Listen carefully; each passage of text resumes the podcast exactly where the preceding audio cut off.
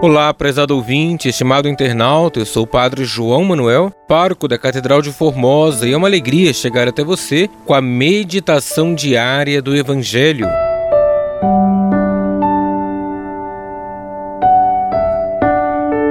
Hoje, quarta-feira da 32ª semana do Tempo Comum, estamos celebrando a memória de São Leão Magno, Papa e Doutor da Igreja, e vamos meditar com o Evangelho de Lucas, capítulo 17, versículos de 11 ao 19.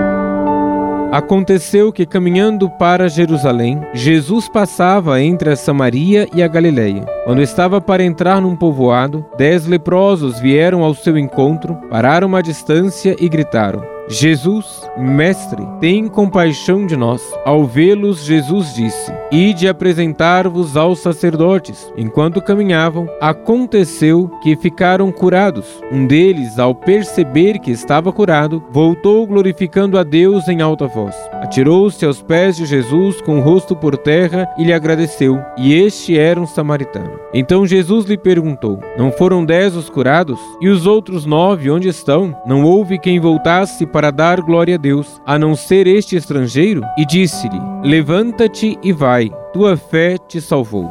Palavra da salvação, glória a vós, Senhor.